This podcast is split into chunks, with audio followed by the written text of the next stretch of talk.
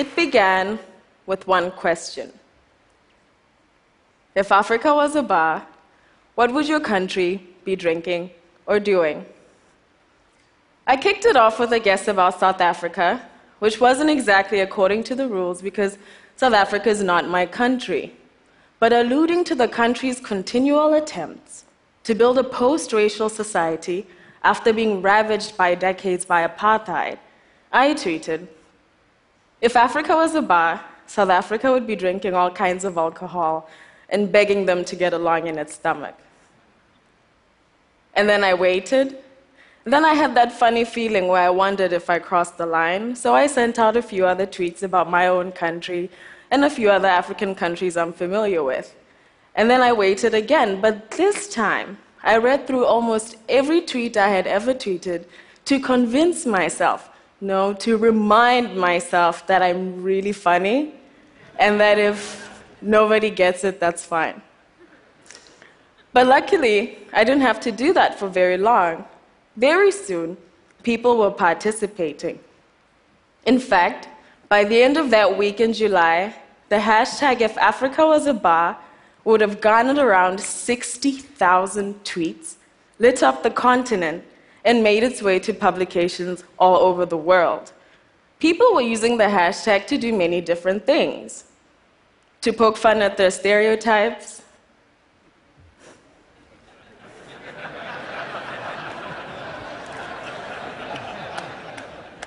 to criticize government spending,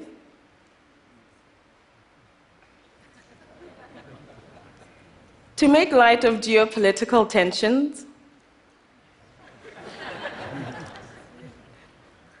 to remind us that even in Africa, there's some countries we don't know exist.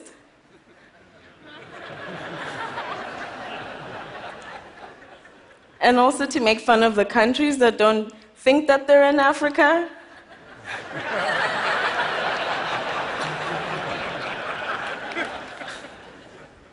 and to note uh, the countries that had made a big turnaround.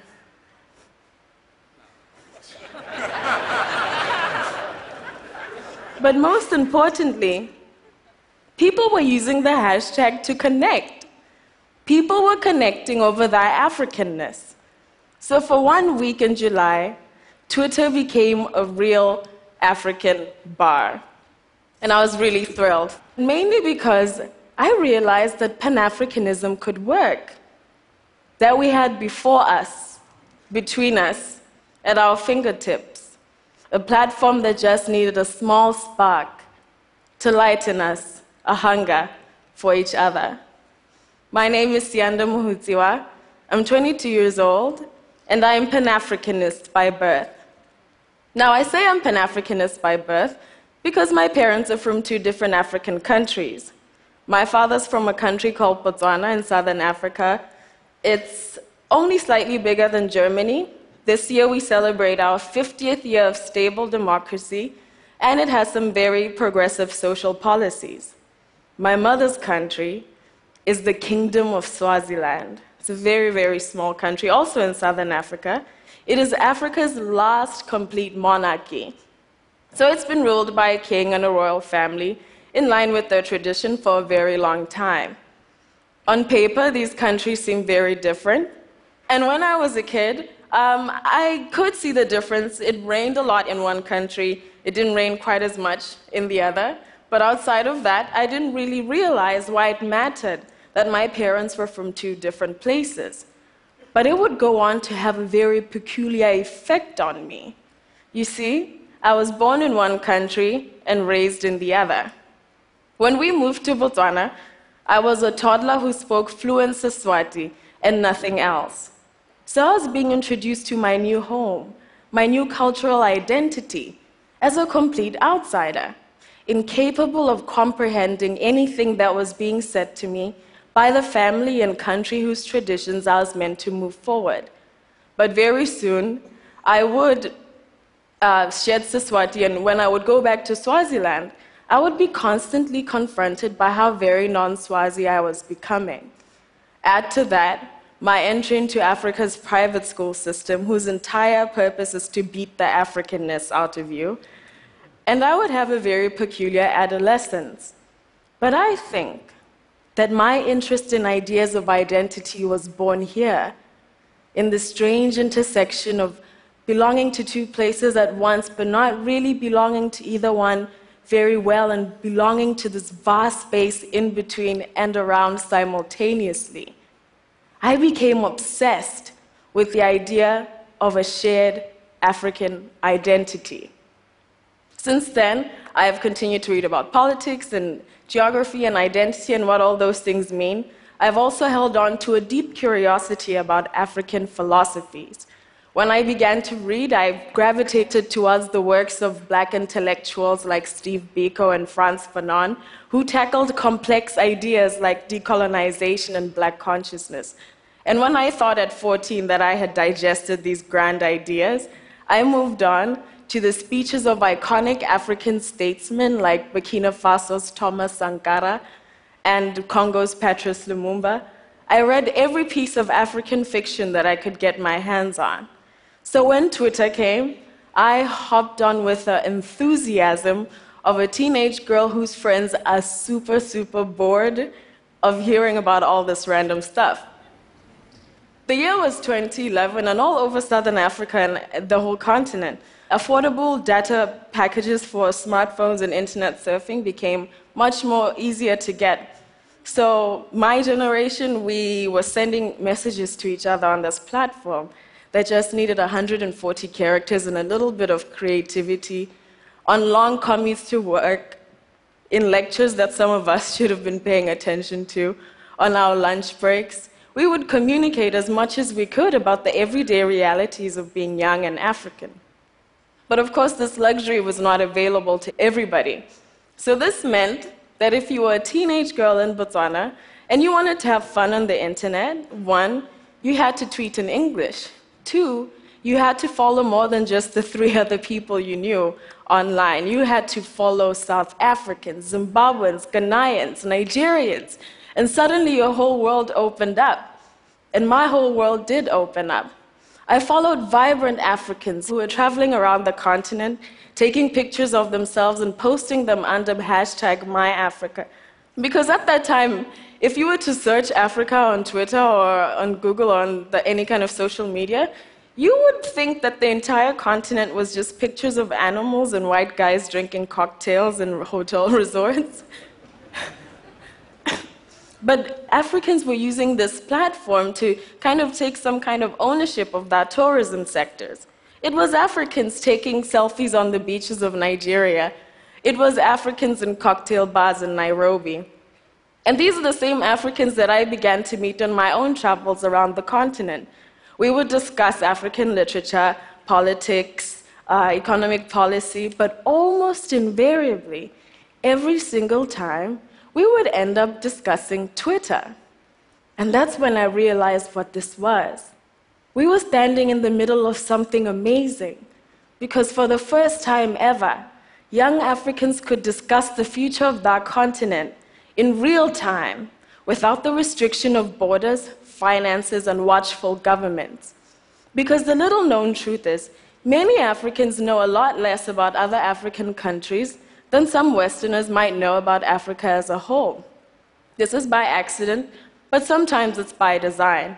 For example, in apartheid South Africa, black South Africans were constantly being bombarded with this message that any country ruled by black people was destined for failure. And this was done to convince them that they were much better off under crushing white rule than they were living in a black and free nation. Add to that Africa's colonial, archaic education system, which has been unthinkingly carried over from the 1920s.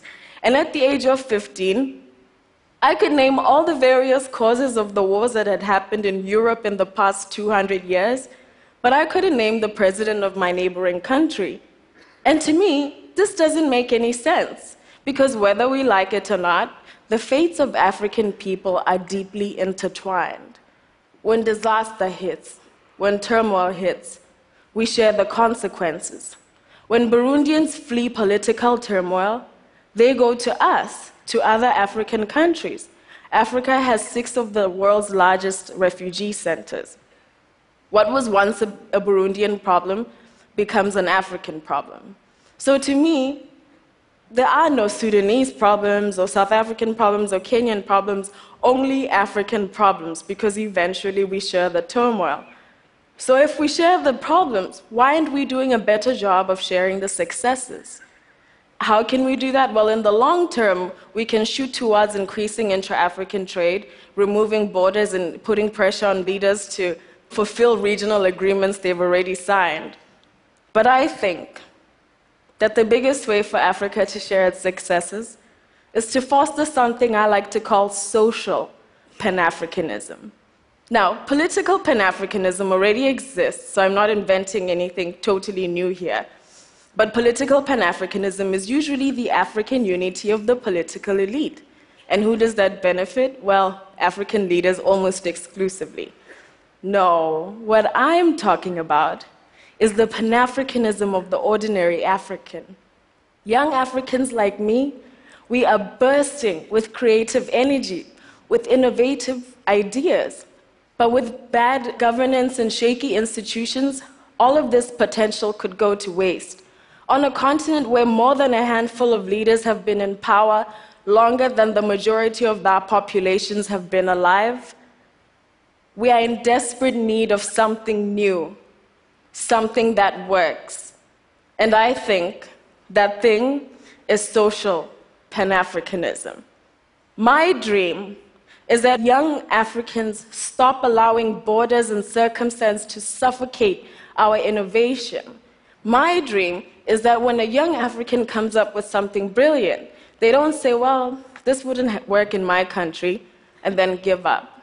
My dream is that young Africans begin to realize that the entire continent is our canvas, is our home. Using the internet, we can begin to think collaboratively. We can begin to innovate together. In Africa, we say if you want to go fast, you go alone. But if you want to go far, you go together. And I believe that social Pan Africanism is how we can go far together. Um, and this is already happening. Access to these online networks has given young Africans something we've always had to violently take a voice. We now have a platform. Before now, if you wanted to hear from the youth in Africa, you waited for the 65 year old minister of youth to wake up in the morning, take his heartburn medication, and then tell you the plans he has for your generation in 20 years' time. Before now, if you wanted to be heard by your possibly tyrannical government, you were pushed to protest, suffer the consequences, and have your fingers crossed that some Western paper somewhere might make someone care. But now we have opportunities to back each other up in ways we never could before. We support South African students who are marching against ridiculously high tertiary fees. We support Zimbabwean women who are marching to parliament. We support Angolan journalists who are being illegally detained. For the first time ever, African pain and African aspiration has the ability to be witnessed by those who can empathize with it the most other Africans. I believe that with a social Pan Africanist thinking and using the internet as a tool, we can begin to rescue each other and ultimately to rescue ourselves. Thank you.